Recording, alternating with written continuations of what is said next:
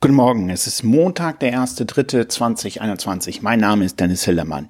Ja, vielleicht haben es einige gemerkt, ich habe meinen Podcast umbenannt von Recht im Ohr in Recht und Te Technik täglich. Das soll dazu dienen, dass jetzt wirklich täglich ein kurzes Update zu Technologiethemen und Recht kommt. Manche Podcasts werden vielleicht nur fünf Minuten dauern, andere vielleicht ein kleines Stück länger, aber dafür jetzt wieder täglich kurze Updates, weil so viel los ist. Wir fangen heute am 1.3. mit dem Thema an, dass die Bundesregierung nach einer Meldung von BTC Echo die Kryptoanonymität einschränken will. Und zwar soll das Geldwäschegesetz nach einem geplanten Gesetzesentwurf geändert werden, sodass zukünftig Kryptozahlungen ab 1000 Euro offenzulegen sind. Wie sich das nachher in der Praxis auswirkt, muss man dann sehen. Der Hintergrund ist natürlich, dass die Bundesregierung sagt, dass Kryptozahlungen dazu dienen, Geldwäsche durchzuführen und Terrorismus zu finanzieren. Das ist ein altes Thema. Viele wahre Krypto-Enthusiasten lehnen natürlich eine solche Behauptung der Bundesregierung strikt ab und sagen, dafür gibt es keine Nachweise. Das sehe ich persönlich anders. Es liegt auf der Hand, dass Kryptowährungen, insbesondere solche, die auf besondere Anonymität ausgerichtet sind, Bitcoin ist ja pseudonym, dagegen sind andere Kryptowährungen wie Zcash oder Monero schon stark auf Anonymität ausgerichtet. Dass solche Kryptowährungen dazu genutzt werden können, um Geldwäsche oder Terrorismusfinanzierung durchzuführen, das sollte entsprechend durchaus im Bereich des Plausiblen liegen.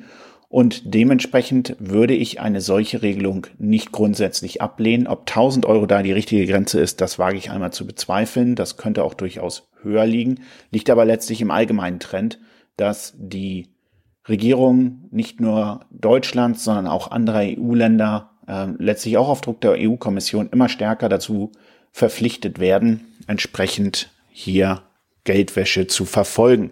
Deutschland hat da ja einen sehr negativen Stand, wie man der Berichterstattung übernimmt, da insbesondere in Deutschland Bargeldzahlungen in hohem Maße möglich sind. Ähm, es gibt ab und zu mal Berichterstattungen, dass Deutschland ein Eldorado für Geldwäscher sei.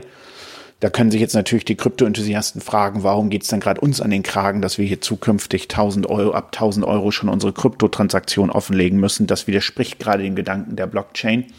Man kann sicherlich dort verschiedener Meinung sein und es bleibt auch noch abzuwarten, ob es tatsächlich so kommt. Aber das ist jetzt erst einmal der Plan der Bundesregierung und ich bin gespannt, ob er in der Praxis letztlich eine Umsetzung erfährt. Dann möchte ich kurz auf einen Bericht der New York Times vom Wochenende eingehen, den ich ganz spannend fand. Und zwar gibt es in den USA, genauer gesagt in New York, DigiDog. Das ist ein tatsächlich vom New York State Police Department genutzter Roboterhund, der genutzt wird in Gefahrsituationen. Konkret wurde dort beschrieben, dass es eine Geiselnahme gab in einem Gebäude und die Polizisten, für die Polizisten unklar war, ob der Geiselnehmer und die Geisel sich noch in einem Gebäude befunden haben. Deswegen haben sie einen Roboter reingeschickt, der entsprechend überwacht, der entsprechend das Gebäude durchsuchen kann, mit dem sie natürlich sehen können, was im Gebäude drin ist und der sich auch intelligent verhält und deswegen entsprechend einschätzen kann, ob es Gefahren gibt. Davon sind wir in Deutschland natürlich noch weit entfernt und sicherlich hört sich das wie Science Fiction an. Aber ich finde es spannend, dass es sowas in den USA tatsächlich gibt und es dort auch genutzt wird. Und das wird natürlich die Frage stellen, wie werden wir zukünftig unsere Gefahrenabwehrrechte regulieren müssen, wenn Technologie einen immer stärkeren Einsatz erfährt. Wir alle kennen das noch aus dem Studium, wie kompliziert und auch stark geregelt das Polizeirecht sein kann. Und das ist jetzt hier eine Folge davon, dass wir hier in der Zukunft sicherlich noch einmal umdenken müssen, wie wir unser Gefahrenabwehrrecht regeln, wenn tatsächlich künstliche Intelligenz und solche Polizeiroboter zum Einsatz kommen. Es macht ja Sinn, einen Menschen nicht in Gefahr zu bringen. Es macht ja auch Sinn, die neueste Technologie zu nutzen. Da bin ich absolut dafür. Trotzdem gibt es natürlich Bedenken, ob hier da nicht entsprechend datenschutzrechtliche Belange entgegenstehen können. Aber ich glaube, das ist alles im Ausklang, Einklang entsprechend zu bringen. Ist nur eine sehr interessante Entwicklung, die wir alle im Auge behalten sollen. Dann noch einmal kurz, in den USA gibt es eine immer komplexere Lage zum Datenschutz. Das liegt für viele Unternehmen daran, dass es bislang auf der Bundesebene dort keine oder nur sehr wenige Regelungen gibt. Dagegen insbesondere die Bundesstaaten hier anfangen, das Datenschutzrecht, die Privacy-Regeln entsprechend zu aktualisieren.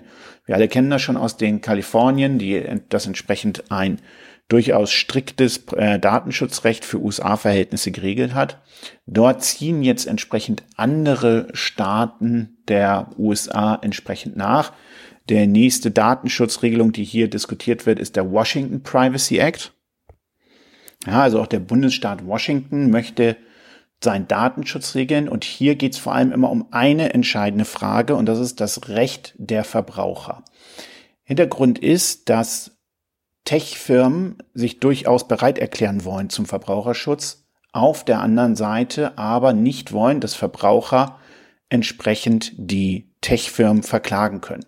Konkret geht es also darum, dass zwar Verbraucher zum Beispiel nach diesem Washington Privacy Act den Zugang zu Daten, die die Unternehmen über sie speichern, erhalten sollen. Sie sollen also ähnlich wie dem nach dem europäischen Datenschutzrecht die Möglichkeit haben, anzufragen, welche Daten die gespeichert haben und auch entsprechend eine rechtmäßige Verwendung der Daten verlangen können. Sie sollen aber keine Möglichkeit haben, zivile Verfahren gegen solche Unternehmen einzuleiten, sondern wenn Datenverstöße entsprechend äh, vorliegen, dann soll das nur der Staatsanwalt, der Attorney General machen können. Das ist ein ganz wichtiger Aspekt, den viele Tech-Firmen ganz wichtig betonen und für die auch viel Lobbyarbeit betrieben wird in den USA.